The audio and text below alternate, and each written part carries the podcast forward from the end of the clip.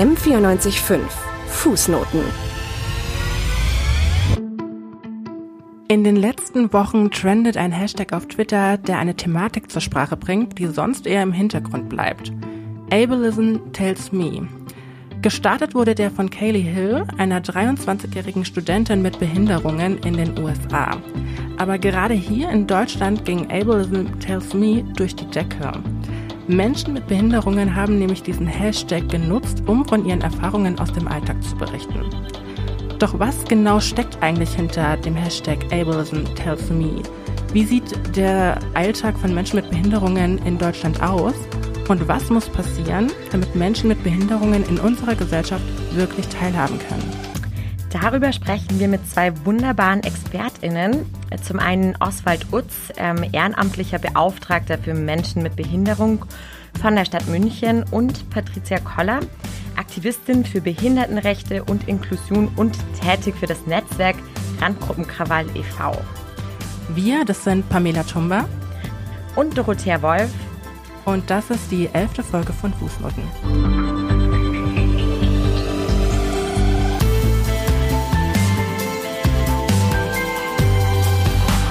Fußnoten was diese Woche zu kurz kam. An dieser Stelle wollen wir eine Triggerwarnung aussprechen. Ähm, in der Folge sprechen wir über Themen, die für manche problematisch bzw. retraumatisierend sein können. Unter anderem geht es um physischen und psychischen Missbrauch, Gewalt und sexualisierte Gewalt. Und wenn das Themen sind, die, von denen ihr betroffen seid, ähm, seid vorsichtig und hört einfach in euch hinein, ob ihr diese Folge hören wollt. Genau. Aber ähm, Jetzt würden wir einfach mal anfangen mit diesem Podcast. Und äh, wir haben es ja eigentlich schon mal im Teaser angesprochen. Und zwar hat das Ganze angefangen mit dem Hashtag Ableism Tells Me. Der ist auf Twitter, wie gesagt, getrendet. Und ähm, ja, wir wollen euch da einfach mal ein paar ähm, Twitter oder Tweets einfach einfach auch vorlesen und zeigen, ähm, damit ihr mal einen Eindruck bekommt, äh, was da alles so zutage gefördert wurde. Unter anderem hat ähm, Katrin Langensiepen Sie ist Abgeordnete mit sichtbarer Behinderung im Europaparlament getweetet. Auf dem Rückweg in der Straßenbahn. Bekannte steigt zu, sieht mich, fragt, Frau Langensiepen, wo wollen Sie denn hin? Ich, nach Hause. Sie, da sitzen Sie aber in der falschen Bahn. Die Behinderteneinrichtung ist doch am anderen Ende der Stadt. Ich, Punkt, Punkt, Punkt. Hashtag Ableism tells me. Auch die Twitter-Userin Andrea At Sandandy hat getwittert, ähm, Hashtag Ableism tells me, dass ich es mir viel zu einfach mache und mich nicht so anstellen soll. Ich habe ja studiert, also kann ich ja nicht so autistisch sein. Ja, at Rollifräulein hat getweetet, Hashtag Ableism tells me, dass ich keine gute Beziehungspartnerin sein kann, aber mich mal hart durchknallen ist durchaus vorstellbar für Männer, wenn die Kategorie Behindertensex auf der Fickliste noch offen ist und abgehakt werden soll. Oder Rebecca Maskos, ähm, die Journalistin, hat getwittert, Hashtag Ableism tells me, dass ich verbittert, zickig und undankbar bin, wenn ich unnötige Hilfe ablehne. Das sind ganz schön heftige Sachen, die da zutage kommen. Aber vielleicht äh, klären wir einfach auch nochmal, was es denn überhaupt mit diesem Begriff Ableism auf sich hat. Und das kann uns jemand erklären, und zwar Johanna Hager in 100 Sekunden. Schneller wissen, was los ist. Politik in 100 Sekunden. Heute Ableismus. Der Begriff Ableismus leitet sich von dem englischen Begriff Ableism, also von to be able, fähig sein, ab. Eine besondere Bedeutung hat das Wort im Rahmen der Behindertenbewegung und den sogenannten Disability Studies. Ableismus bezeichnet einen Umgang mit Menschen, bei dem diese aufgrund einer Behinderung abgewertet werden. Endergebnis sind hierbei gesellschaftliche Diskriminierung oder vorurteilbehaftete Einschätzung gegenüber Menschen, die körperlich oder physisch beeinträchtigt oder neurodivers sind. Neurodivers bezeichnet neurologische Unterschiede, worunter auch Autismus und ADHS fallen.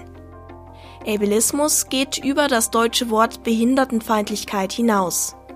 Es beschreibt nicht nur offen feindliche Vorstellungen und Handlungen gegen Behinderte. Viele Menschen mit Behinderung werden bevormundet, wie Kinder behandelt oder ihnen werden ihre Kompetenzen abgesprochen. Im Alltag müssen sie immer damit rechnen, nicht in die Gesellschaft integriert zu werden. So müssen sich Menschen mit Behinderung oftmals besonders anmelden, weil sie zum Beispiel eine Kulturveranstaltung besuchen oder haben erhebliche Schwierigkeiten, Zugang zu bestimmten Gebäuden zu erhalten. Die Gesellschaft und Medien propagieren fast ausschließlich Menschen ohne Behinderung als normal. Oft ist es schwer, auf Augenhöhe Toleranz und Gleichberechtigung zu erfahren. Der Begriff Ableismus will dem entgegenwirken, indem er ein Umdenken anregt. Er problematisiert normative Vorstellungen von Menschen mit und ohne Behinderung.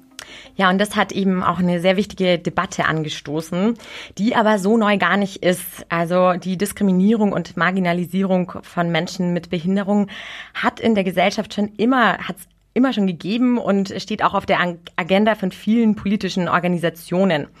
Also zum Beispiel wurde bereits 2009 die UN-Behindertenrechtskonvention in Deutschland ratifiziert und ähm, ja, die beinhaltet eigentlich ganz wesentliche Schritte für die Rechte von Menschen mit Behinderungen.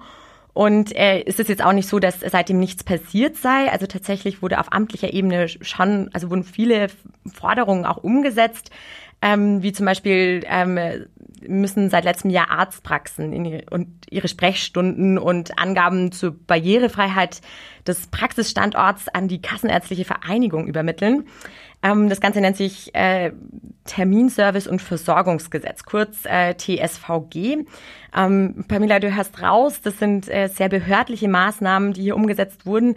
Aber ich denke, bei der, bei der Debatte geht es um mehr als nur Strukturen. Ähm, hier geht es auch um eine ganz, ganz gesellschaftliche Ebene, die hier einfach angesprochen wird. Absolut. Ähm, also obwohl diese UN-Behindertenrechtskonvention ja schon 2009 verabschiedet wurde, gibt es genügend Gründe, warum man sich heute 2020 immer noch, immer noch damit auseinandersetzen sollte. Unter anderem hat äh, vor fünf Jahren die EU-Kommission eine Umfrage gestartet äh, zu diesem Thema. Ähm, wie verbreitet denn ähm, nach gesellschaftlicher Meinung Diskriminierungen aufgrund von Behinderungen sind? Und da kam eben raus, 13 Prozent der befragten Personen aus EU-Ländern halten Diskriminierung aufgrund einer Behinderung für sehr verbreitet. Und in Deutschland sind es 8 Prozent. Und ganz ehrlich, das klingt für mich nach ziemlich wenig. Ja, auf jeden Fall. Muss man erstmal sacken lassen. Ähm, ja, und äh, dann kommt natürlich dazu, dass in Deutschland das ganze Thema nochmal unter einem ganz anderen Stern steht. Ähm, und das liegt einfach auch an der nationalsozialistischen Vergangenheit und dem ganzen Thema der Euthanasie. Ähm, ja, also insgesamt wurden damals über 100.000 Menschen mit Behinderungen in, ums Leben gebracht. Und ähm, das ganze Ermordungsprogramm wurde von Hitler selbst in Auftrag gegeben.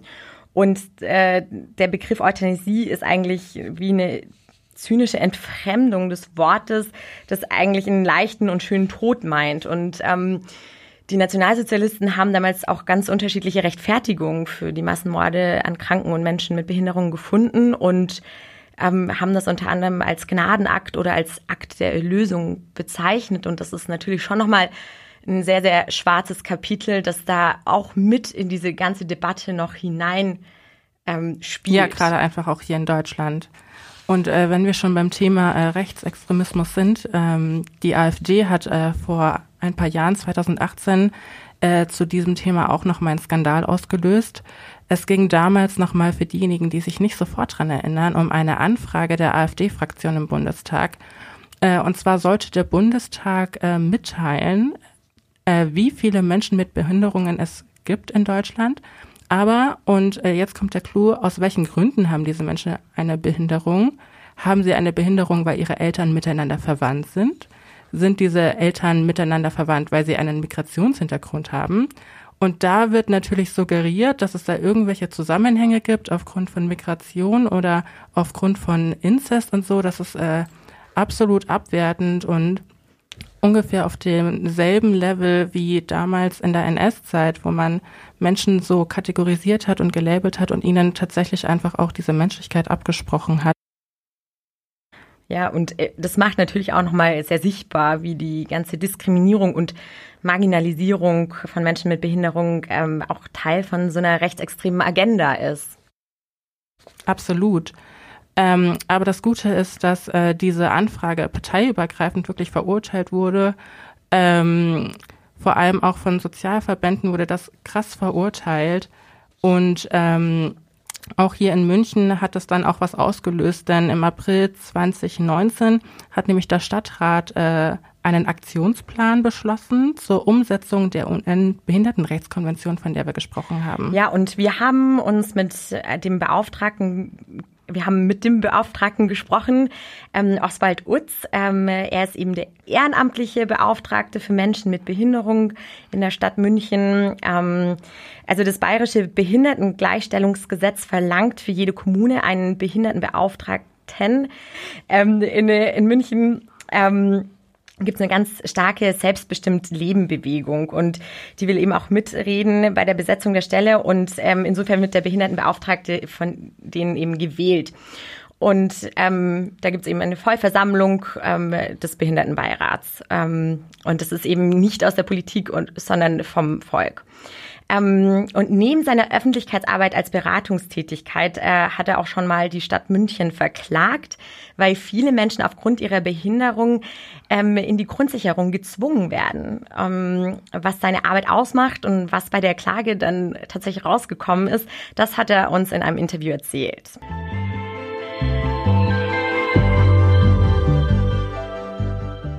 Sie sagten ja bereits, dass Sie unter anderem auch Öffentlichkeitsarbeit machen. Ähm, wie sieht die denn konkret aus?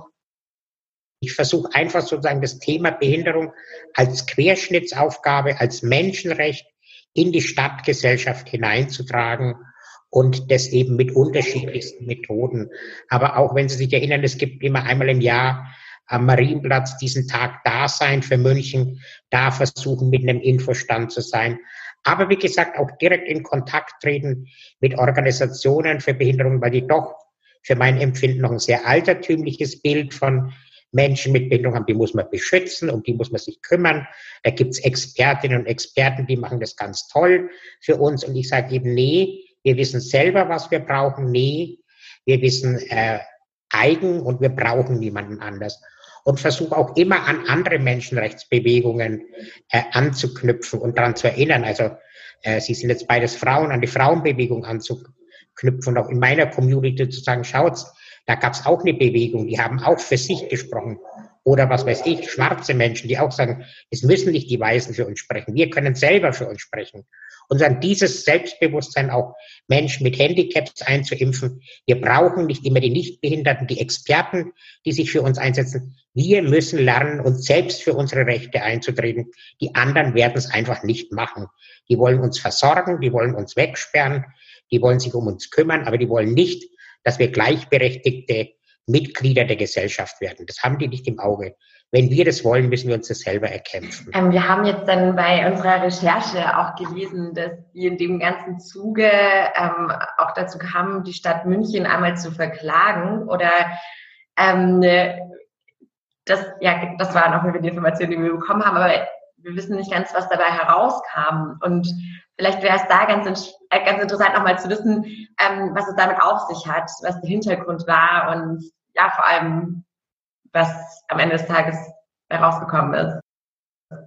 Ja, mache ich sehr gerne. Also ähm, letztendlich war die Klage eh eher fürs Schaufenster gedacht, ja, um auch da nochmal sozusagen darauf hinzuweisen, ähm, wie wenig gleichberechtigt wir Menschen mit Handicaps eine Chance haben, an der Gesellschaft teilzunehmen.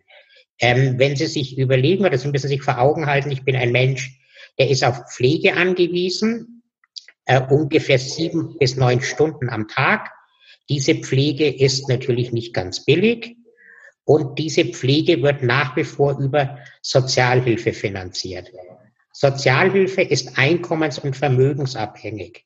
Das heißt, jemand wie ich, der wirklich relativ viel Geld verdient, kommt aus der Nummer der Sozialhilfe in seinem ganzen Leben nie heraus. Ähm, weil ich immer mein ganzes Gehalt bis auf Hartz IV für meine Pflege einsetzen muss. Und es gilt nicht nur für mich. Ich habe zwei Kinder, auch die dürfen nicht sparen.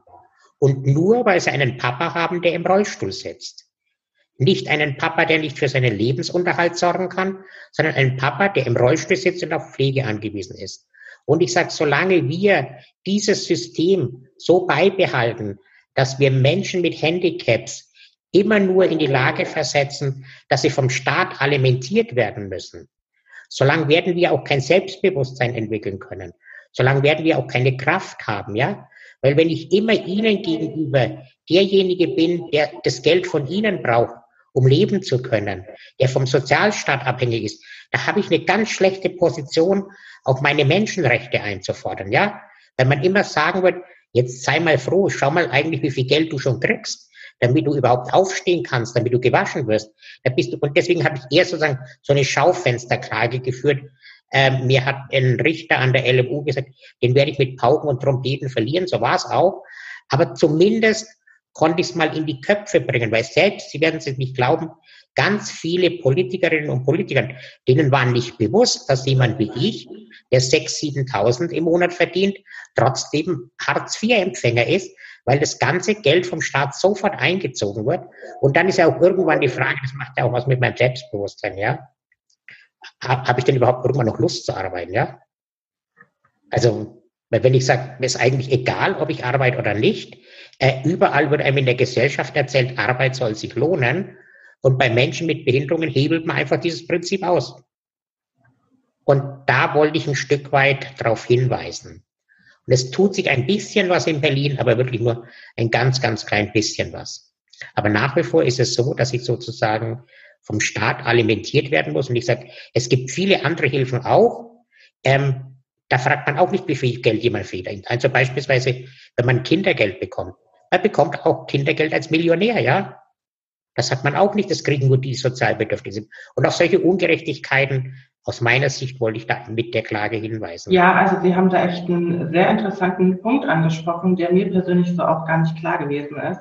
Ähm, also da gibt es sicherlich auch noch ganz viele andere Bereiche, wo eben es noch keine richtige Gleichberechtigung gibt ähm, von Menschen mit Handicap. Ähm, können Sie da vielleicht ein bisschen illustrieren, was da vielleicht noch für andere Bereiche sind, die für äh, Menschen, die sich nicht damit beschäftigen, einfach nicht sichtbar sind? Ja, kann ich gerne versuchen. Ich versuche mal so an so ein paar plakativen Beispielen. Ähm, als ich angefangen habe, ähm, Behindertenbeauftragte anzugucken, da gibt es ja ganz viele Broschüren auch von der Stadt, wo Sportangebote aufgelistet sind, ja. Und dann habe ich gesagt, ja, was sind denn Sportmöglichkeiten für Menschen mit Handicaps aufgelistet? Ja, da haben wir hier auch eine ganz tolle Broschüre, wurde mir dann stolz vorgelegt. Und dann schaue ich mir das Inhaltsverzeichnis an, da steht dort körperliche Behinderung, geistige Behinderung, äh, seelische Behinderung, Sinnesbehinderung. Da habe ich gesagt, ich wusste gar nicht, dass das Sportarten sind. Und dann haben die gesagt, ja, aber schauen Sie doch mal rein unter seelische Behinderung. Dann war da dort gestanden, was Sie machen. dann habe ich gesagt, das zeigt Ihr Denken. Ich möchte, dass vorne drin steht Tischtennis, Fußball, Volleyball und dann klappe ich das auf und dann sehe ich, hat dieser Verein vielleicht für die Gruppe von Menschen mit Handicaps auch ein Angebot, ja? Am liebsten wäre mir, es steht im ganz normalen, regulären Programm drin, Volleyball, und dann schaue ich unter Volleyball nach, hat dieser Verein, dieses Angebot auch ein Angebot für Menschen mit Handicaps, können da Menschen mit Handicaps mitmachen. Ich will nicht, dass man nach, dass man so sozusagen gelabelt wird, ja? Oder wenn Sie sich ganz viele andere Sachen anschauen. Äh, Sie gehen in eine Turnhalle oder Sie gehen in ein Kino und schauen sich einen Kinofilm an. Da erzählen Sie Ihnen stolz, dass sie Plätze für Menschen mit Handicaps haben. Die sind hinten in der letzten Reihe, hinter der letzten Stuhlreihe, ja? Das heißt, wenn ich mit meiner Tochter ins Kino gehe, kann die nie neben mir sitzen. Und wenn man das den Kinobetreibern sagt, da sind sie beleidigt und sagen, jetzt haben wir schon extra Plätze für sie und sie sind wieder nicht zufrieden. Ja? Und dann, und, und verstehen Sie, so zieht sich das durch ganz viele Gesellschaftsbereiche durch, dass man sozusagen immer wieder, was willst denn eigentlich noch? Wir machen schon so viel für euch. Und jetzt seid ihr noch immer nicht zufrieden. Jetzt haben wir schon so viele Bordsteine abgefragt. Jetzt haben wir schon einen Aufzug bei uns im Kino. Wir haben sogar ein Rolliklo. Und noch immer mosern sie, ja?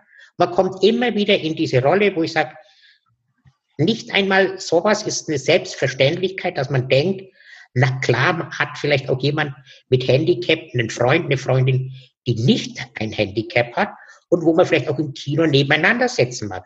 Aber sowas in die Köpfe zu bringen, Sie glauben gar nicht, wie schwierig es ist. Und da können Sie viele Bereiche durchdeklinieren, ja. Also wenn ich am Sonntag äh, mit meinen Kindern essen gehen mag und ich komme nicht rein, bin nicht nur ich diskriminiert, sondern auch meine beiden Kinder. Und ich sage immer, auch das wird häufig nicht gesehen. Man nimmt Menschen mit Handicaps noch immer nicht als soziale Wesen wahr. Man denkt immer, das sind irgendwelche, mit denen macht man was. Dass die aber auch bekannte Freunde, Familienmitglieder haben, die keine Behinderung haben.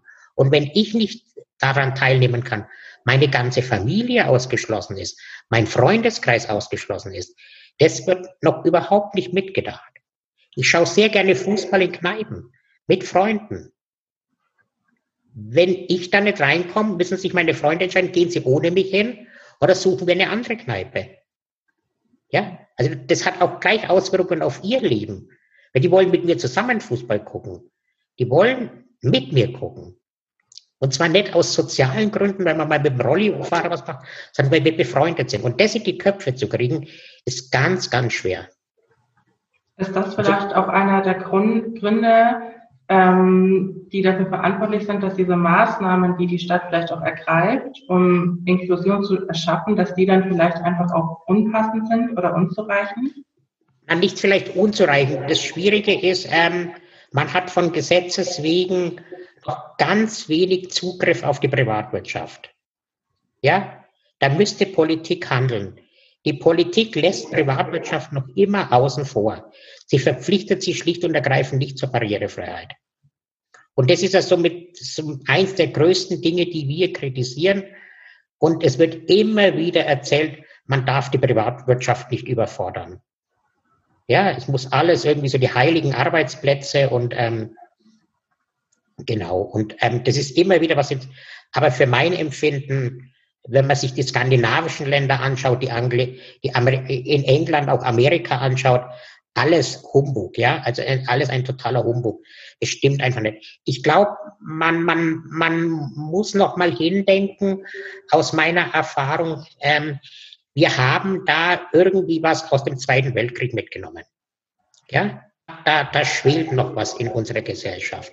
Und danach ist er eher so ein Wohlfahrtsstaat entstanden in Deutschland, ja, wo man wirklich eher sozusagen nicht äh, so ein Empowerment aufgebaut hat oder auch so ein, so ein, ja, so Peer Counseling, also Menschen mit Handicaps beraten Menschen mit Handicaps, sondern man ist wirklich nach wie vor hier in Deutschland noch immer auf den Trichter. Es gibt die großen Wohlfahrtsverbände, es gibt die großen Behinderteneinrichtungen und die machen alles gut für die Menschen mit Behinderungen.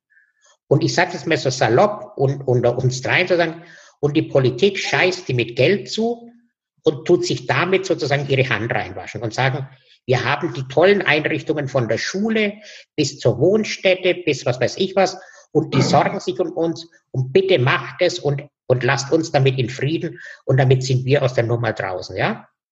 Jetzt gibt es halt andere Menschen mit Handicaps, die mittlerweile nachfolgen und sagen, nein, wir wollen so nicht mehr leben. Und es führt zu Konflikten, zu großen Konflikten, weil natürlich, auch da braucht man ja nicht drum rumreden, diese großen Wohlfahrtsverbände mit uns eine fette Knete machen, ja?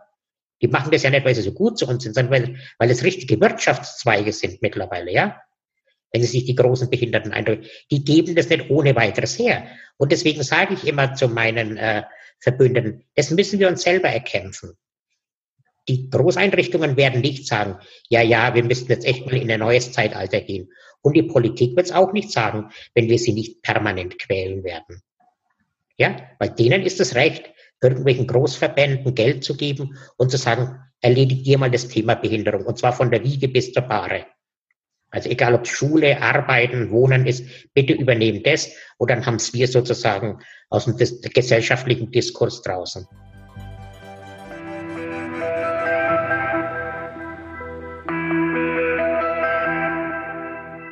Also was ich eben finde, dass in diesem, in diesem Interview nochmal sehr deutlich wird, ist auch einfach in, durch was so ein Behördendschungel sich Betroffene da ähm, quälen müssen.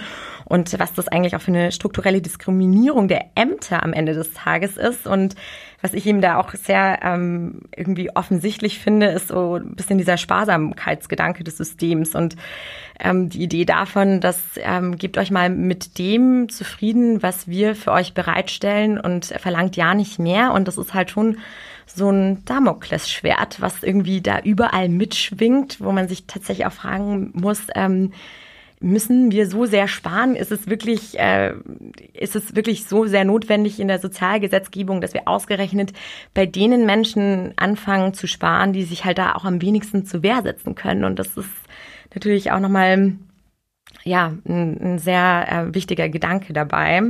Und also ich kann dir da auch wirklich nur zustimmen. Also was mir auch hängen geblieben ist, dass man die Menschen ja wirklich auch ins Abseits drängt und sie ins Abseits zwingt und ähm, man da ja auch kaum wieder rauskommt, weil die Behinderungen, die dann solche, die Menschen dann auch haben, die verschwindet ja nicht einfach so. Und das ist dann äh, quasi, das begleitet ein, ein Leben lang, so wie du es gesagt hast, dieses Damoklesschwert. Mm, und ähm, das äh, finde ich schon auch heftig. Und dass das quasi so systematisch ähm, gefördert wird und unterstützt wird, ist höchst fragwürdig und eigentlich nur zu verurteilen. Nee, da bin ich ähm, auch ganz bei dir. Und was ich daran halt auch nochmal spannend finde, ist auch so ein bisschen diese Diskriminierung, die ja dann auch nicht nur mal, nicht mal die, die Menschen, die von den Behinderungen betroffen sind, ähm, betreffen, sondern tatsächlich auch die Menschen ähm, um sie herum. Und das ist natürlich auch ein sehr, sehr schmerzhafter Gedanke. Und da kommt man dann natürlich auch wieder schnell an den Punkt, wo man merkt, ja, das kann, das betrifft uns alle. Das ist eine gesellschaftliche Aufgabe. Apropos gesellschaftliche Aufgabe, ähm, was mir auch voll hängen geblieben ist, ist quasi, ähm, was er angesprochen hat in Bezug auf ähm, diese Öffentlichkeitsarbeit, ähm, dass Menschen eben für sich selber sprechen müssen. Und er hat ja auch darüber gesprochen, dass es da ja auch Verbindungen oder Parallelitäten gibt äh, zu anderen aktivistischen Strömungen wie dem Feminismus oder auch der Black Lives Matter Bewegung. Und ich fand das total faszinierend, weil das führt diese Thematik ja auf eine komplett andere Ebene. Weil man quasi sagt, ähm, bei Behinderungen geht es quasi nicht nur um Krankheitsbilder oder um Abweichungen, sondern es geht um soziale und gesellschaftliche Phänomene. Es geht um Behinderung als soziales Konstrukt. Das eröffnet auch auf Forschungsebene ganz neue Türen. Und das fand ich ziemlich cool. Nachdem wir da jetzt vom Hundertsten natürlich auch ins Tausendste gekommen sind, ähm, wollen wir uns noch einmal ein bisschen auf München konzentrieren und auch dazu haben wir noch ein paar Fragen gestellt.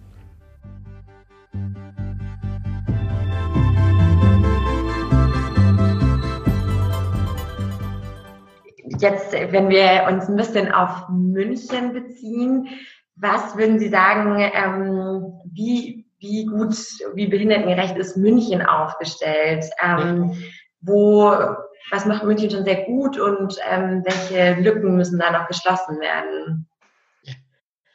Man, man, muss einfach sagen, München gibt es sehr, sehr viele Möglichkeiten. Nicht zuletzt bin ich auch jemand, der nach München gezogen ist, weil es hier eine gewisse Infrastruktur gibt. Also ich lebe in meiner eigenen Wohnung, ja. Ich kann meine Versorgung selber organisieren, auch wenn es mühevoll ist und anstrengend ist, aber es gibt zumindest die Möglichkeiten. Und auch eine Kommunalpolitik hier in München äh, will, dass es solche Lebensformen auch gibt und fördert die auch. Bis zu einem gewissen Grad. Es gibt immer wieder Einschränkungen, was aber auch manchmal daran liegt, dass es Landessache ist oder Bezirkssache ist. Aber prinzipiell ist hier in der Kommunalpolitik schon ein Commitment, dass man sagt, man mag, wenn Menschen mit Handicap sich das wünschen, möglichst selbstbestimmt und möglichst eigenständig leben. Und es schlägt sich in vielen Sachen nieder bei der Stadt. A, dass er eben auch ähm, sehr viel freiwilliges Geld in die Hand nimmt, wo sie gesetzlich nicht dazu verpflichtet ist, um beispielsweise die Verwaltungsgebäude anständig umzubauen, ja, aber auch um den öffentlichen Nahverkehr auf Vordermann zu bringen. Es hat länger gedauert, bis wir es hingekriegt haben äh, in München, dass man sagt, beispielsweise wenn Sie die neuen Busse anschauen, da ist es selbstverständlich, dass überall eine Klapprampe dabei ist. Da ist es selbstverständlich, dass ein Monitor oben ist, wo die nächstes Zielort angezeigt wird, damit Gehörlose sehen, wo sie hinfahren und dass es auch über Lautsprecher durchgesagt wird, damit blinde Menschen wissen, was die nächste Station ist. Waren alles mühevolle Schritte, aber da geht München mit, ja? ja? Da muss man immer wieder auch gucken, dass man ihnen sagt, das hat dann nicht nur für uns den Vorteil, sondern vielleicht auch für andere, wenn man sich an Touristen überlegt oder an Leute, die der deutschen Sprache nicht so mächtig sind, wenn sie es dann vielleicht sehen, auch besser und, und, und. Also immer gucken, kann man da andere mit ins Boot nehmen. Oder Väter, Mütter mit Kinderwägen sind auch ganz froh, wenn es irgendwo einen Aufzug an der U-Bahn-Station gibt. Ja? Das ist ein mühevoller Prozess, aber da lässt sich die Stadt drauf ein. Ähm, was ganz schwierig ist nach wie vor in der Stadt, ist das Thema Bildung und Arbeit. Also ähm, ich wenn Sie auch mal selber ein bisschen rumgucken, Sie werden noch ganz wenige Menschen mit Handicaps in Regelschulen sehen. Die werden nach wie vor sehr, sehr separat beschult. Ähm, und es fängt schon ganz, es gibt im Kindergarten erst die ganz gute Ansätze, aber meistens dann, wenn sozusagen die Veränderung kommt, was weiß ich, von der Krippe in Kindergarten und vom Kindergarten in der Schule, da merkt man, da brechen dann immer mehr weg, ja. Also so, da glaube ich, muss man auch noch ganz, ganz viel bei den, bei den, bei den Eltern an Öffentlichkeitsarbeit leisten, weil ähm, es ist leider so, dass noch immer viele Eltern Angst haben, wenn ein Kind mit Handicap in der Klasse ist, dass ihr Kind sozusagen nicht mehr zum Zug kommt, ja. Und wenn Sie sich sozusagen die, diese ganze Bildungslandschaft anschauen, es ist ja sowieso brutal, wer da alles Angst hat, dass seine Kinder nicht mehr mitkommen. Ähm, und sozusagen dieses Gefühl, jetzt kümmern wir uns schon um die Flüchtlinge, um die Migrantenkinder, was und jetzt auch noch die Behinderten, es ist echt zu viel. Und man muss fairerweise sagen, es ist auch oft zu viel für die Lehrerinnen und Lehrer, ja. Also die müssen da dringend anders ausgestattet werden. Nicht nur wegen Menschen mit Handicaps, ich glaube auch wegen vielen anderen Schülerinnen und Schüler. Da ist es ganz schwer, einen Fuß in die Tür zu bekommen. Ähm, aber wie gesagt, so dieser ganze öffentliche Bereich, auch wenn Sie sich angucken, wir bauen zumindest in den Schulen, dass sie vorbereitet sind auf Menschen mit Handicaps. Nicht nur auf Rollifahrer, sondern auch auf Menschen, die geräuschempfindlich sind, die gehörlos sind, die blind sind. Jetzt muss man noch gucken, dass man im nächsten Schritt hoffe ich, die Pädagogik nachziehen kann, ja. Aber zumindest sagt man, dass man die Hardware hinkriegt. Äh, auch wenn Sie sich die neuen Sportstätten angucken. Dass sozusagen, äh, lange war es ja so, dass man gesagt hat, okay, dann geht man halt als Rollifahrer rein, dann kann man irgendwo stehen. Ich sage aber, es gibt auch Menschen mit Handicaps, die Sport treiben. Also, dass man auch die Hallen so ausstattet, dass auch Menschen mit Handicaps dort Sport treiben können. Also, dass man immer alle drei Seiten betrachtet. Ich kann da vielleicht als Zuschauer hin, vielleicht aber auch als Sportler aber ja vielleicht auch als Mitarbeiter oder Mitarbeiterin, ja. Und dass man immer die drei Bereiche mitdenkt, wenn man beispielsweise neue Schul- und Sporthallen baut. Ähm, früher war es so, da konnte man vielleicht in die Schule gehen, aber es war unvorstellbar, dass dort ein Mensch mit Handicap im Sekretariat arbeitet, weil das alles so beengt war und die Toiletten nicht nutzbar waren, ja. Dass ich immer sage, bitte lasst es uns immer aus allen Blickwinkeln zu beachten, wo hier Menschen unterwegs sind, ob da auch Menschen mit Handicaps dann sein können. Und das finde ich sozusagen ermutigend für meine Arbeit, dass man hier in München bereit ist, nicht mehr irgendwelche Leuchttürme äh, sozusagen äh, anzuzetteln, sondern wirklich sagt, okay, wir müssen das in der Struktur verändern, ja. Häufig erleben Sie es immer, da machen Sie, machen Sie dann irgendwo mit ein ganz tolles Kulturprojekt oder was gemacht und dann sagt man, ja, und was ist dann? Ja. Und drumherum passiert nichts. Also das macht mich mutig, äh, dass man versucht, hier in München die Sachen strukturell anzugehen.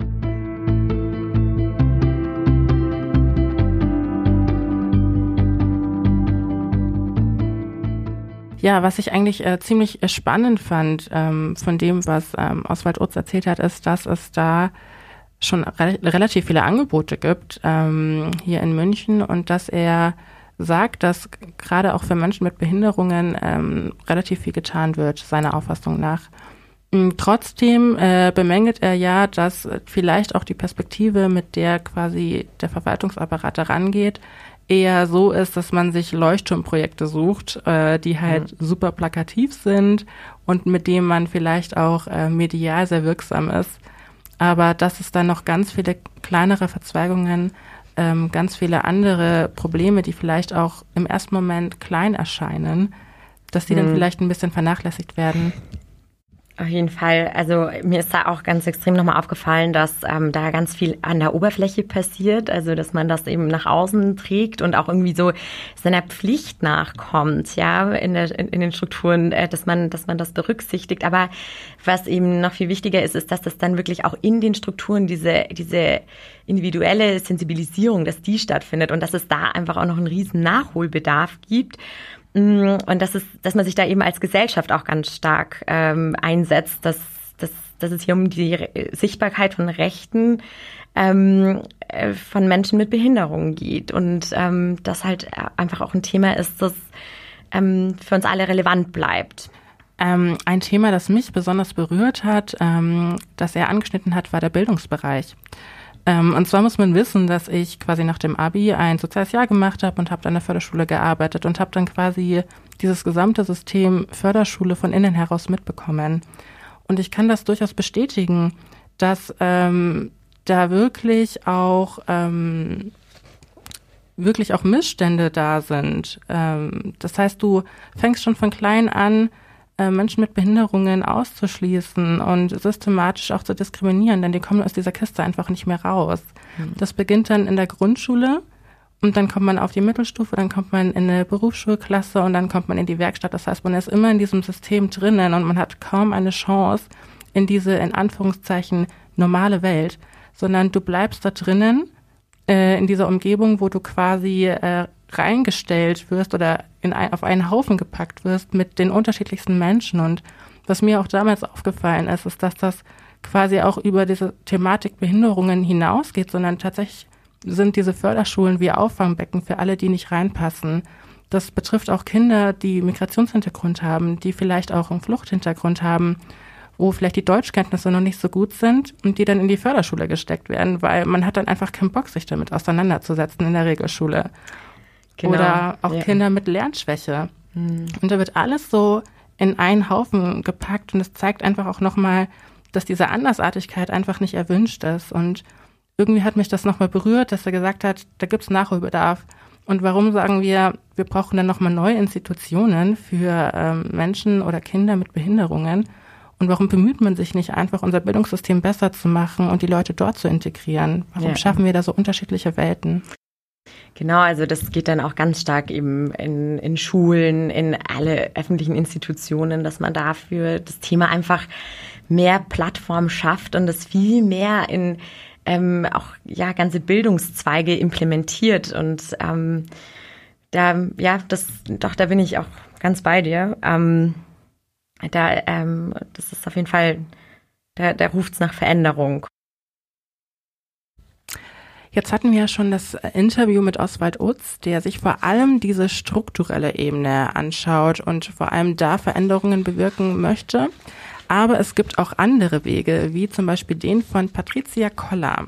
Sie ist Aktivistin für Behindertenrechte und Inklusion und sie ist für das Netzwerk Randgruppenkrawall aktiv und veranstaltet dafür unter anderem regelmäßig Demos, zum Beispiel hier in München am Marienplatz.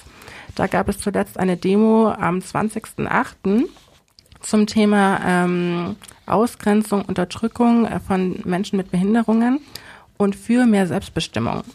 Aber unter anderem macht sie auch Stammtische ähm, zum Austausch von Betroffenen.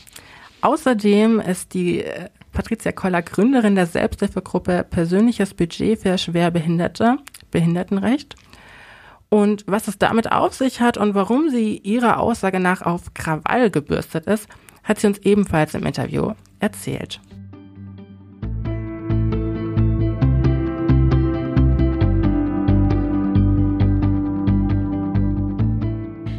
Jetzt eine bisschen standardisierte Frage, die Aktivistinnen gerne mal gestellt wird. Was war so der Moment oder was war so der persönliche Auslöser ähm, zu der Entscheidung, politisch aktiv zu werden? Beziehungsweise ja, einfach ähm, deine Stimme zu erheben. Geärgert habe ich mich schon darüber, was in Stuttgart 21 los war, wie da die braven Bürger Dresche von der Polizei gekriegt haben und es kam halt dann immer mehr dazu und dann, wie ich halt mitbekommen habe, wie die Schwerbehinderten behandelt werden, das hat mich dann so richtig geärgert, also intensiv geärgert, weil es hier wirklich um wehrlose Menschen geht oder oft um schutzlose Menschen auch. Und es ist auch eine Zumutung, dass jemand da jahrelang um seine Rechte kämpfen soll vor Gericht. Und ähm, das erleben ja manche gar nicht mehr. Also es hat mir jetzt auch neulich eine Anwältin wieder bestätigt, manche erleben das Ende des Verfahrens nicht mehr. Das ist schon eine Schweinerei. Und gerade kranken Menschen muss man Unterstützung geben und nicht einfach abwarten, ob sie irgendwann aufgeben. Und darauf ist halt vieles ausgelegt bei den Behörden. Wir haben ja auch ein Interview geführt mit Oswald Utz, der ja ehrenamtlich ehrenamtlicher Beauftragter ist für Menschen mit Behinderungen bei der Stadt München. Wie unterscheidet sich jetzt Ihre Arbeit von der von Oswald Utz? Ja, der Oswald Utz ist Behindertenbeauftragter. Der hat jetzt selbst diese ganzen Probleme nicht mit den Behörden, weil er ja da nicht so abhängig ist und weil er ja so ein um es mal so zu sagen, Vorzeigebehinderter ist. Ist jetzt vielleicht ein bisschen hart der Begriff, aber es erklärt es, glaube ich, auf die Schnelle. Und ähm, wirklich hart sind die dran, die eben niemanden haben, der für ihre Rechte kämpft, die alleine im Behördenkrieg sind, die mit diesem ganzen Unterlagenwahnsinn überfordert sind, weil die Texte sind schon oft überhaupt nicht verständlich, was da am Behördengeschwurbel rausgeschickt wird dann äh, diese x Anträge, dann noch mehr äh, Nachweise erbringen, Unterlagen einschicken, die dann grundsätzlich beim Bezirk verschwinden. Das ist schon wirklich alles sehr, sehr mühsam und das ist halt auch unfair, weil es sind oft kranke Menschen oder es sind eben Menschen, die sich ohnehin nicht leicht tun oder die vielleicht jetzt auch eine kognitive Einschränkung haben. Und ich finde, man muss da viel mehr Unterstützung geben und dazu wären die Behörden eigentlich verpflichtet. Aber sie nutzen die Schwäche der Menschen, um eigentlich sie auszutricksen, also um sie, um ihre Rechtsansprüche zu betrügen. Habe ich das jetzt richtig verstanden? Also die Initiative, die Sie gestartet haben, ist sozusagen da, um diese Menschen ähm, bei Antragstellungen zu unterstützen. Also da geht es vermutlich um äh, finanzielle Budgets, oder? Ja, es ist auch oft so, dass die gar nicht erfahren, was sie für Rechte haben. Also ich frage oft mal so, wenn ich Schwerbehinderte treffe, so von Rollifahrer zu Rollifahrer, und hast du das persönliche Budget? Und dann sagen die, was ist denn das? Also die wissen das gar nicht, die erfahren nichts davon. Die Behörden haben eine Informations- und Beratungspflicht und kommen der nicht nach. Und das ist was, das regt mich echt auf. Weil es wird so wirklich gezielt getrickst mit allen Mitteln, damit die Leute nicht mal erfahren, was ihnen von Rechts wegen zustehen, weil was sie nicht wissen, können sie nicht beantragen. Und wenn man nicht weiß, wonach man googeln muss, dann ähm, findet man natürlich auch nichts. Es ist unfair. Ähm, persönliches Budget, äh, was genau ist damit gemeint? Ähm, es ist ein ähm, Rechtsanspruch seit 2008. Es ist ein Bundesgesetz, das in Bayern bekämpft wird mit allen Mitteln. Ähm, es geht dabei darum, dass sich Schwerbehinderte Assistenzen nehmen können. Also, dass man sich die Hilfen selbst holen kann, die man braucht. Also zum Beispiel, ich brauche eine Haushaltshilfe, ich brauche eine Begleitung, die mir mit dem Rolli hilft. Ähm, ich brauche jemand, der mich beim Behördengang begleitet, jemand, der mich zum Arzt begleitet. Solche Sachen kann man dann übers persönliche Budget selbst bezahlen, man kann sich selbst seine Mitarbeiter suchen und das ist dann halt das, was das Bundesministerium für Arbeit und Soziales ja auch so schön verkündet. Das ist dann das größtmögliche selbstbestimmte Leben. Das soll damit ermöglicht werden mit diesem Gesetz und das wird halt dann von den Behörden wieder boykottiert, weil die machen dann wieder draus die größtmögliche Gängelung durch Sachbearbeiter. Aber das Gesetz an sich ist prima. Es wird nur wirklich miserabel umgesetzt, wenn es überhaupt umgesetzt wird. Das klingt auf alle Fälle schon mal sehr furchtbar.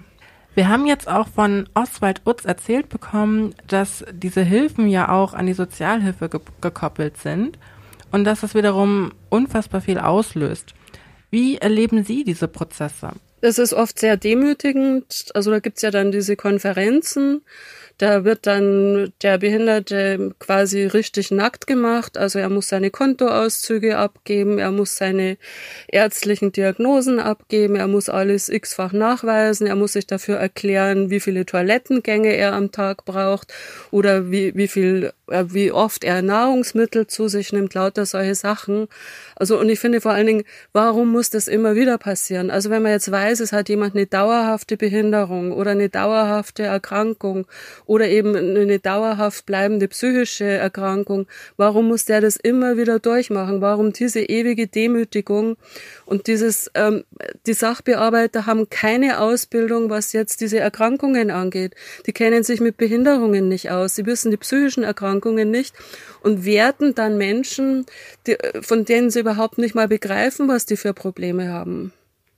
Und machen es ihnen wirklich so schwer wie nur möglich. Also da fehlt es wahrscheinlich auch an Sensibilisierung bei den Menschen, die dafür verantwortlich sind. Ja, ja. Also die Behörden sind wirklich grob im Umgang und auch sehr herzlos. Also die haben halt so von oben den Druck, Kosten sparen, Kosten sparen, Kosten sparen, Kosten sparen. Und so wird halt dann der behinderte Mensch oder der Mensch mit psychischer Erkrankung zum Bittsteller und wird halt in einer Tour gedemütigt und gequält wirklich mit Auflagen und dies noch beibringen und jenes noch beibringen und die Unterlagen sind wieder verschwunden, also den ganzen Mist nochmal einschicken. Dann fordern sie ärztliche Gutachten an, was sie gar nicht dürfen, weil dafür gäbe es das Gesundheitsamt, das sowas macht. Also es ist wirklich stark übergriffig und eben man hat überhaupt kein Privatleben mehr. Also es wird wirklich in alles hineingeguckt. Der Mensch wird völlig gläsern gemacht und damit auch irgendwo schutzlos. Jetzt hat ja der Hashtag Ableism Tells Me getrendet online. Und ähm, eigentlich ist das ja ein Weg, ähm, um vielleicht diese Tatsachen, die für Menschen ohne Behinderung teilweise unsichtbar sind, sichtbarer zu machen. Ähm, wie schätzen Sie den Online-Aktivismus ein? Ähm, wie geht's Ihnen mit diesem Hashtag und dem generellen Umgang? Ich find's prima. Ich find's eine ganz, ganz gute Aktion. Es haben ja auch Politiker mitgemacht, vor allen Dingen auch die Katrin Langensiepen, die ja selbst betroffen ist. Die ist im Europaparlament und hat auch viele, viele Beispiele gepostet, wie sie es erlebt hat. Und es ist ganz, ganz wichtig, dass wir lauter werden, dass wir sichtbarer werden, dass wir mehr Krawall machen, weil wir werden ja ständig nicht mitgedacht. Es wird über uns hinweg entschieden. Man spricht über uns, aber nicht mit uns, obwohl es also seit Ewigkeiten eine Behindertenbewegung gibt, die dagegen kämpft, dass man uns dauernd übersieht und über uns hinweg entscheidet. Also es ist so, als wäre nichts passiert in diesen ganzen Zeiten. Es interessiert nicht. Und jetzt kam es ja dann auch noch ganz dicke mit Corona, wo dann einfach Behinderte in den Heimen weggesperrt worden sind, damit sie dann keine Kontakte haben. Und der Spahn haut ja noch so ein Gesetz raus, wo dann Beatmungspatienten dann gegen ihren Willen in Heime gebracht werden können sollen. Also das ist schon echt krass, was hier wieder möglich ist in Deutschland. Und das gefällt mir gar nicht. Und ich befürchte halt auch, dass wir uns da stark zurückentwickeln, anstatt dass hier mal was vorwärts geht. Und wir haben ja eigentlich die UN-Behindertenrechtskonvention und die würde ja auch dann noch großartig gefeiert, so juhu, schon über zehn Jahre Behindertenrechtskonvention und ähm, getan hat sich wenig und eigentlich sind wir gerade rückschrittlich. Und beim Treffen in Berlin mit einem Behindertenverband, ähm, dem ABIT, da haben die auch ganz deutlich gesagt, also sie haben jetzt jahrelang um ihre Rechte gekämpft, aber sie erleben derzeit, dass es eben auch rückschrittlich ist und dass man jetzt den Stand der Dinge quasi erkämpfen muss, dass wir den wenigstens erhalten. Also es bewegt sich nichts vorwärts, sondern wir müssen jetzt um den Stand der Dinge noch kämpfen, dass der bleibt. Also die Verachtung schwerbehinderten und psychisch kranken Menschen gegenüber ist halt schon sehr stark. Erleben Sie das dann selbst in Ihrem Alltag auch so? Ja, ja, ja. Also ob das jetzt irgendwelche Passanten sind, die einem dann absichtlich in den Rolli reinrotzen oder ob äh, zum Beispiel ein Begleiter, da hatte ich mal einen von der Pfennigparade, der hat mir dann beim Einkaufen den Spargel aus der Hand genommen, hat den wieder zurückgelegt. Also wohlgemerkt, es war mein Geld, mein Einkauf und es war eigentlich mein Spargel, den ich kaufen wollte. Aber die sind es so gewöhnt, dieses übergriffige Verhalten, dass die das gar nicht merken. Oder es kam eine in meine Wohnung und meint dann so, ja, wie bist ein Heid und ähm, es ist meine Sache, ich bin volljährig, ich darf mich selbst anziehen. Also es ist krass. Das sind aber jetzt nur so, so kleine Beispiele, aber dieses Bevormunden, das ist in so vielen Leuten drin. Es gibt aber auch die positiven Beispiele, die dann ganz freundlich ankommen, sagen, darf ich Ihnen helfen? Und dann sage ich danke, gerne, wenn es also gebraucht ist oder eben danke, das ist lieb von Ihnen, aber ich kann es alleine. Aber es gibt halt eben auch diese hässlichen Menschen, die immer irgendwie so das genießen, dass sie einem noch einen reindrücken können. Wenn Sie jetzt in einer Position wären, Forderungen für Menschen mit Behinderungen umzusetzen. Welche würden Sie denn dann als erstes umsetzen wollen? Als erstes die UN-Behindertenrechtskonvention umsetzen lassen. Da wäre nämlich schon so viel drin, was wir brauchen dass wir selbst bestimmen können, wie unser Leben ist, also wo wir wohnen, wie wir wohnen, dass wir selbst entscheiden können, wer Zugriff auf unseren Körper hat, also dass wir nicht irgendwelche unangenehmen Leute in unsere intimsten Bereiche Zugriff gewähren müssen. Das hatte zum Beispiel eine Freundin von mir, die ist im Heim vergewaltigt worden von dem Pfleger und hat seitdem Panik, dass sie wieder ins Heim muss. Also die würde lieber im, im eigenen Bett verrecken, als dass sie nochmal ins Heim geht, weil sie wirklich schwerst traumatisiert wurde durch diesen Vorfall. Das muss man nochmal sacken lassen. Das ist natürlich nochmal eine ganz eigene Thematik. Ja, also da gibt's viel Übergriffigkeiten, auch mit diesen gesetzlichen Betreuern. Also ich sage jetzt nicht, dass das keiner braucht und ich sage auch nicht, dass es in jedem Fall Unsinn ist. Aber es gibt auch Fälle, wo es nicht nötig wäre, wo dadurch aber auch das Selbstbestimmungsrecht eingeschränkt ist. Und gerade der Bezirk Oberbayern drängt sehr, sehr gerne Leute in diese gesetzliche Betreuung, was also quasi auch eine, eine Entmündigung ist. Das klingt halt jetzt irgendwie ein bisschen harmloser und hat sowas von Betreuung, so ja, lieb, nett und süß, das ist es aber nicht, sondern es ist eine weitere Form der Bevormundung, wo den Leuten halt wieder das Selbstbestimmungsrecht entzogen wird, wo wieder fremde Leute sehr viel Mitspracherecht oder vielleicht sogar das große äh, übergreifende Recht haben, auf dieses Leben einzuwirken, also wo dann auch die Finanzen bestimmt werden, der Aufenthaltsort, ähm, ja, alles, wie sie irgendwie leben dürfen, dann von so einem Betreuer abhängt. Und das finde ich ganz, ganz ungut. Und da habe ich auch schon üble Geschichten gehört, wo dann auch Gelder verschwinden, die den Leuten gehören. Aber wie gesagt, das ist wieder eine zweischneidige Geschichte, die man jetzt auf die Schnelle gar nicht so ganz abhandeln kann. Was da immer wieder mitschwappt, ist die Idee, man versucht da Kosten einzusparen mit allen Mitteln. Und das ist schon schmerzhaft. Ja, also zum Beispiel ein Fall, der war jetzt aber nicht in Bayern. Da war eine 19-Jährige und die sollte gegen ihren Willen ins Altersheim, weil das günstiger ist. Und die war in einer Wohngemeinschaft, wo sie sich sehr wohl gefühlt hat. Und dann eben hat sich das Sozialamt ausgedacht, ach nee, die bringen wir jetzt da in dem Heim unter, das spart uns viel Geld. Also dass sie dem Mädchen damit alles zerstören, die gerade irgendwie ihr Abitur machen will, die ähm, wo, sich wohlfühlt in dieser WG, wo alles da ist, was sie an Versorgung braucht, wo sie sich geliebt fühlt und dass das Mädchen dann auch extreme Probleme bekommt in ihren schulischen Leistungen, weil sie psychisch völlig fertig ist und weil sie jetzt Jahre vor Gericht gehen muss. Es ist unfassbar, was da für eine psychische Gewalt ausgeübt wird. Und das ist ja jetzt nur ein Fall von vielen. Also ich kenne ganz viele Fälle, weil wir auch eine Selbsthilfegruppe haben, eben mit dem Thema persönliches Budget.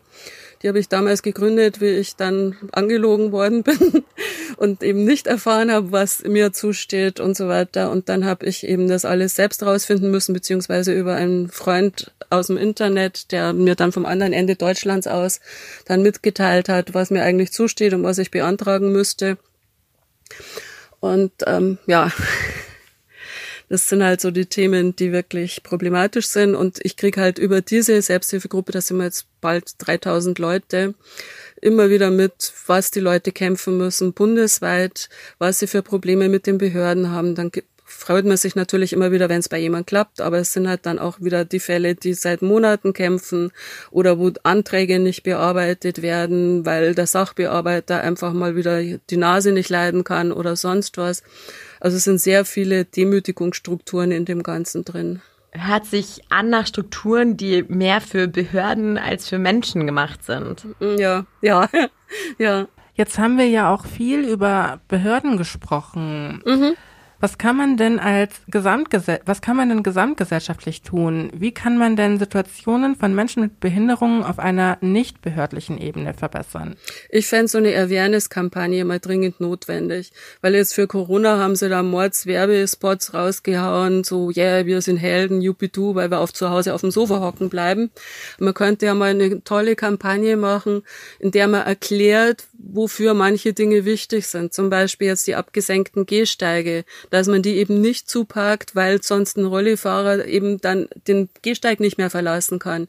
Der muss vielleicht nochmal um den ganzen Block oder den ganzen Weg zurückfahren, weil er so vom Gehsteig nicht runterkommt. Also es gibt so viele Sachen oder jetzt zum Beispiel die Fahrräder, die an irgendwelchen Verkehrsschildern festgemacht sind und dann kommt man oft dann nicht mehr um die Kurve, weil so ein Fahrrad im Weg ist. Das sind jetzt nur so kleine Beispiele. Aber wenn man einfach Behinderung mehr mitdenken würde und wenn es gegenwärtiger wäre, wenn es nicht diese ganzen Sonderwelten gäbe, in die sie ausgesondert werden, dann also wenn jeder irgendwie sagt, ja, ich kenne fünf Behinderte und die haben das und das und so und so, das wäre ein ganz anderes Miteinander. Aber so ist es ja, dass eigentlich kaum jemand Kontakt hat, dass mir auch jetzt Nicht-Behinderte sagen, ja, äh, ich kenne ja eigentlich gar keine Behinderten, ich weiß ja gar nicht, wie ich mit denen umgehen soll. Das ist ganz normal, wie du mit anderen Menschen auch umgehst. Was wir auch oft erleben, dass über uns hinweg gesprochen wird Also zum Beispiel, ich habe einen Assistenten dabei, bin irgendwo, was weiß ich, und dann wird mit dem Assistenten über mich gesprochen. So kann sie oder weiß sie. Und also da wird nicht mehr mit mir gesprochen. Jetzt bin ich aber nicht blöd im Kopf. Das hatte ich sogar mit einem Landtagsabgeordneten. Da hatte ich einen Termin im Bayerischen Landtag. Ich sage jetzt mal keinen Namen. Auf alle Fälle war ich da eingeladen für ein Gespräch. Ich habe gesagt, also ich mache jetzt mal Whistleblower, ich erzähle euch, was da läuft. Und der Herr spricht dann mit meinem Assistenten, die mich mitgenommen hatte, weil es mir an dem Tag nicht gut ging. Ich hatte auch angekündigt, ich bringe meinen Assistenten mit, weil ich so einen wackeligen Zustand habe. Und ähm, aber es war ganz klar, wir sprechen jetzt über bestimmte Themen und er hat einen Termin mit mir. Ja, und dann schaut er meinen Assistenten an und spricht mit meinem Assistenten, bis mein Assistent sich demonstrativ zurückgelehnt hat und so sich aus dem Gespräch rausgenommen hat, also auch körperlich. Und dann ging das Gespräch wieder an mich zurück. Das ist schon ziemlich verrückt, das Ganze. Wie schnell man irgendwie, also als minderwertig betrachtet wird, nur weil man im Rollstuhl sitzt. Ja, es, also was mir noch auffällt, wenn ich das noch sagen kann, ähm, es ist, dass diejenigen, die von Geburt an behindert sind, die sind dann auch schon dran gewöhnt, dass sie immer gedemütigt werden. Also denen wird das von Geburt an beigebracht, gebracht, ja, du bist weniger wert oder so, ja, du bist ja nicht so wie die anderen. Also dieses Ausgrenzen ist von Anfang an. Und dann gibt's natürlich auch diejenigen, die später eine Behinderung bekommen. Und da ist es dann so, dass es einem sehr stark auffällt, so diese Vorher-Nachher-Welt. Also zu dieser Gruppe gehöre auch ich. Also ich war nicht immer behindert und ich habe gestaunt, wie sich die Welt verändert in Respekt, der einem entgegengebracht wird, wenn man jetzt behindert ist, ähm, zu dem, wie es vorher war. Also das sind Welten dazwischen. Und die anderen sind es halt schon gewöhnt, dass sie sich so in aller Demut irgendwie fortbewegen und hoffen, dass sie irgendwie durchkommen, wenn sie möglichst lieb und freundlich sind. Sie trauen sich oft auch nicht sagen, was ist. Also gemurrt wird heimlich, aber möglichst nicht öffentlich, weil sie Angst haben, dass sie dann halt wieder irgendwie abgestraft werden von irgendeinem Sachbearbeiter. Das ist schon bitter. Umso wichtiger, dass Sie da als Querulantin voranschreiten ähm, dass Sie die Stimme für so viele erheben. Äh, großartig. Ähm, dann bedanken wir uns für das Gespräch. Gerne. Tschüss.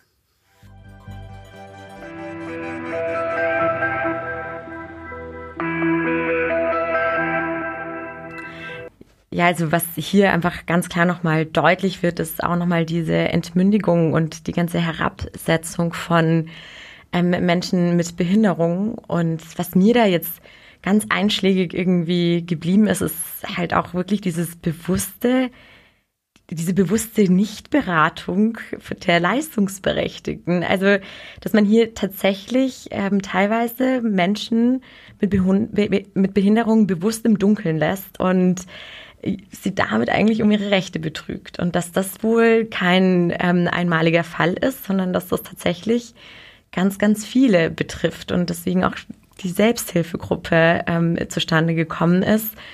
Ähm, das ist tatsächlich auch was natürlich, ja gut, damit habe ich mich davor auch noch nie befasst. Ähm, ja. Und das, das bleibt auf jeden Fall.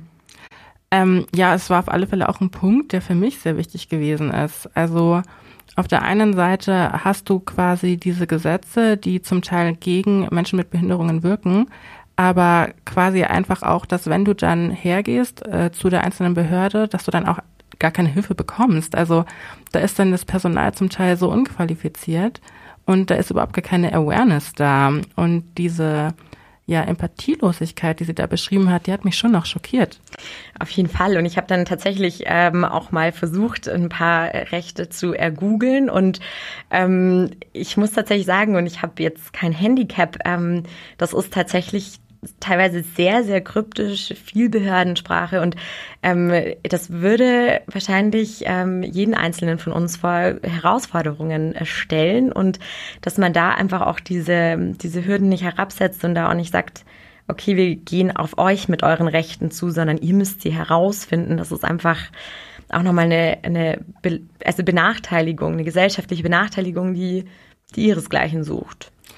Da fand ich es aber auch schon wieder super, ähm, ja, super interessant, ähm, ähm, auch angesprochen auf Oswald Utz, ähm, dass äh, sie ihn ja auch in einer gewissen privilegierten Position sieht. Ähm, also sie sagt ja auch, ähm, dass es für manche Leute noch schwerer ist, weil sie eben nicht für die Stadt München arbeiten und demnach so vertraut sind mit diesen ganzen Behördengeschichten, sondern äh, da hat er den Vorteil, dass er sich damit auskennt, dass er möglicherweise auch ein Netzwerk hat, auf das er zurückgreifen kann und äh, noch viele andere Ressourcen. Und ähm, natürlich sieht sie das dann ganz anders. Das fand ich schon sehr interessant, dass sie da so offen gesprochen hat. Auf jeden Fall. Und mm, ja, genau. Ja, und dass dieser äh, Schweregrad auch zwischen den unterschiedlichen Behinderungen natürlich auch nochmal ähm, ganz, ganz unterschiedliche Grundvoraussetzungen darstellt. Also, dass jemand, der natürlich von Geburt an daran gewohnt, gewöhnt ist oder jemanden, den es einfach trifft. Und da muss ich tatsächlich auch sagen, das hat mich ähm, auch nochmal ja, ziemlich ähm, berührt, weil ich plötzlich auch nochmal drüber nachgedacht hat, inwiefern inwiefern kann mich das betreffen? Also es kann uns allen passieren, dass wir morgen ähm, ja, im Rollstuhl sitzen, dass wir einen Unfall haben oder auch nicht mal selbst, sondern ähm, eine Risikoschwangerschaft zum Beispiel. Und dass man sich da ähm, tatsächlich auch nochmal mit auseinandersetzen muss und dass es ganz wichtig ist, dass wir uns als Gesellschaft vielleicht auch schon damit auseinandersetzen, bevor wir selbst betroffen davon sind. Und ähm, dass das halt auch nochmal eine ganz starke Notwendigkeit ist. Und dass es da natürlich nochmal ganz wichtig ist, dass Menschen wie Patricia Koller eben aufstehen und äh, sich für die Rechte von denjenigen auch stark machen, die sich selbst da auch nicht zu Wort melden können. Absolut. Mm, ich fand das auch spannend mit diesem einen Punkt, ähm, den sie angesprochen hat, dass sie ja nicht ihr Leben lang äh, mit einer Behinderung äh, gelebt hat. Und ähm, was mich auch, was mir auch Gänsehaut bereitet hat, war quasi, als sie ähm, davon erzählt hat, ähm, dass das ja für Menschen, die das schon immer mitmachen, dass das so eine, dass das normal ist, dass da schon so eine Gewöhnung da ist, sich klein zu machen, sich zu ducken, ähm, ja nicht irgendwie anecken, immer irgendwie sich anpassen und quasi auch unterwürfig sein.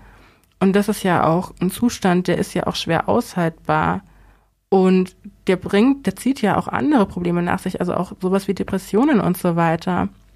Also was das dann auch für Folgen hat, das äh, fand ich schon auch echt berührend und echt wirklich ähm, einen ziemlich krassen Punkt, den man vielleicht so auch gar nicht auf dem Schirm hat. Ja, und damit sind wir schon fast eigentlich am Ende von dieser Folge. Und jetzt würde mich aber interessieren, Pamela, was, was hast du dir da jetzt ähm, eigentlich für ein Learning mitgenommen? Beziehungsweise was willst du auch unseren HörerInnen mit auf den Weg geben? Ich hatte ganz viele Learnings hier mit in dieser Folge jetzt auch. Und äh, unter anderem, dass Behinderungen in unserer Gesellschaft sichtbarer werden müssen und vor allem auch, dass sie normalisiert werden müssen. Mm, ich fand das cool, dass die Patricia Koller gesagt hat, ja, in der Werbung könnte man ja zum Beispiel auch eine Kampagne mal starten für Menschen mit Behinderungen. Und ähm, das muss eigentlich nicht nur in der Werbung passieren, sondern das muss eigentlich auf allen Ebenen passieren. Wir müssen Menschen auf allen Ebenen in inkludieren. Wir müssen das nicht nur in den Medien machen, sondern wir müssen das auch ähm, in der Politik machen. Wir müssen das auch in der Schule machen. Wir müssen das in jeder einzelnen Institution machen. Und äh, ich glaube, es war Oswald Utz, der auch sagte, Inklusion ist eine Querschnittsaufgabe. Das heißt, wir dürfen nicht nur hergehen und alles auf die Politik schieben, sondern wir sind einfach alle gefordert. Und was ich auch noch mitgenommen habe, ist, dass wir, dass ich daraus quasi auch, ich meine, es schließt sich auch dran an, dass wir diese Geheimniswelten, die wir da aufbauen, dass wir die aufbrechen müssen, dass wir Menschen mit Behinderungen nicht einfach abschieben in irgendwelche Werkstätten oder in irgendwelche Sonderschulen, sondern die müssen bei uns da sein. Die sind Teil von unserer Gesellschaft, die gehören ganz normal mit dazu. Und ein anderer Punkt, der für mich auch nochmal ganz wichtig war, ist, dass man mehr Rücksicht nimmt auf diese unterschiedlichen Schutzbedarfe. Dass man nicht hergeht und alle so über einen Kamm schert, sondern es gibt super viele unterschiedliche Formen von Behinderungen. Es gibt da unterschiedliche Nuancen und das muss man berücksichtigen. Man muss quasi die unterstützen und auch die beschützen, die es brauchen, und denen Freiraum geben und Selbstbestimmung gewähren, die das quasi können, die sich für sich selbst äh, versorgen können. Und was als letztes quasi vielleicht auch noch mal ein Giveaway für die HörerInnen da draußen hinterfragt einfach auch manchmal die Strukturen, in denen wir leben, hinterfragt das, was zu, was normal scheint, was als gegeben erscheint. Ähm, warum schließen wir bestimmte Gruppen in unserer Gesellschaft so systematisch aus? Was bringt uns das? Und dann aktiv werden und was dagegen tun. Selbst auf Leute zugehen und sich verbünden. Das fand ich wichtig. Das ist auf jeden Fall Word, Pamela. ähm, danke für den TED Talk. ja.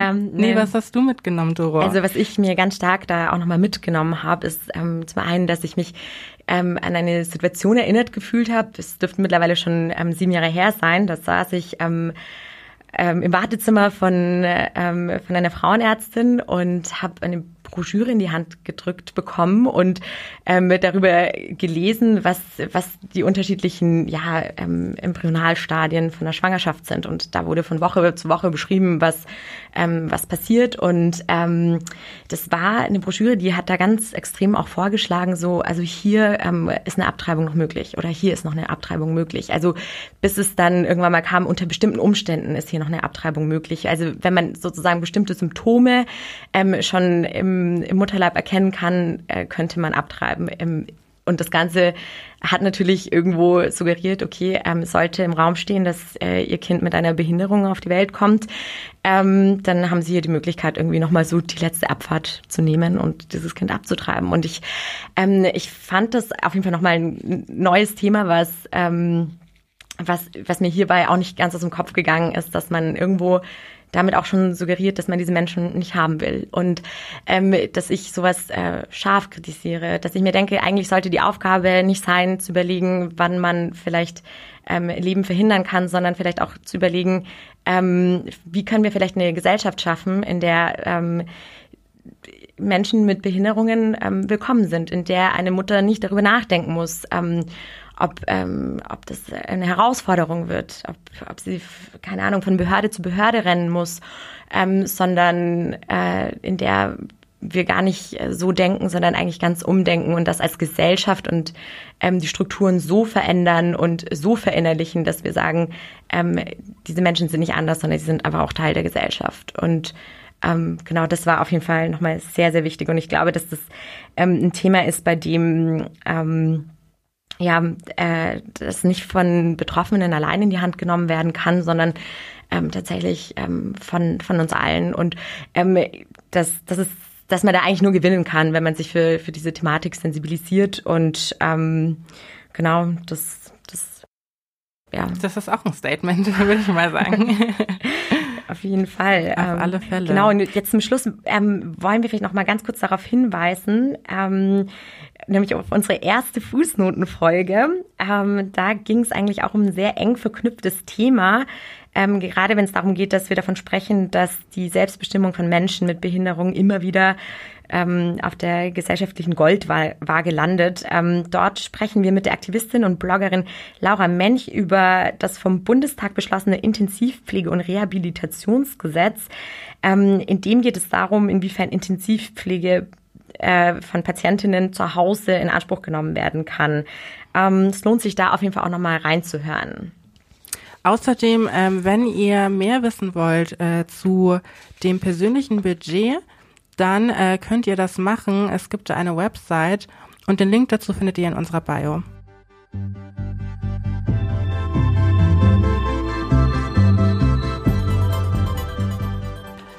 Ihr Lieben, das war wieder eine Folge von Fußnoten gewesen. Der Redaktionsschluss war am 13.09.2020 um 18 Uhr. Aus der Redaktion haben Sebastian Schmid und Sarah Heinrich mitgewirkt. Die Sendeleitung hatte Johanna Hager. Und die Produktion wurde von Jonas Bayer und äh, Johanna Hager gestemmt. Genau. Wir wünschen euch noch auf alle Fälle eine ganz wundervolle Woche. Bis zum nächsten Mal.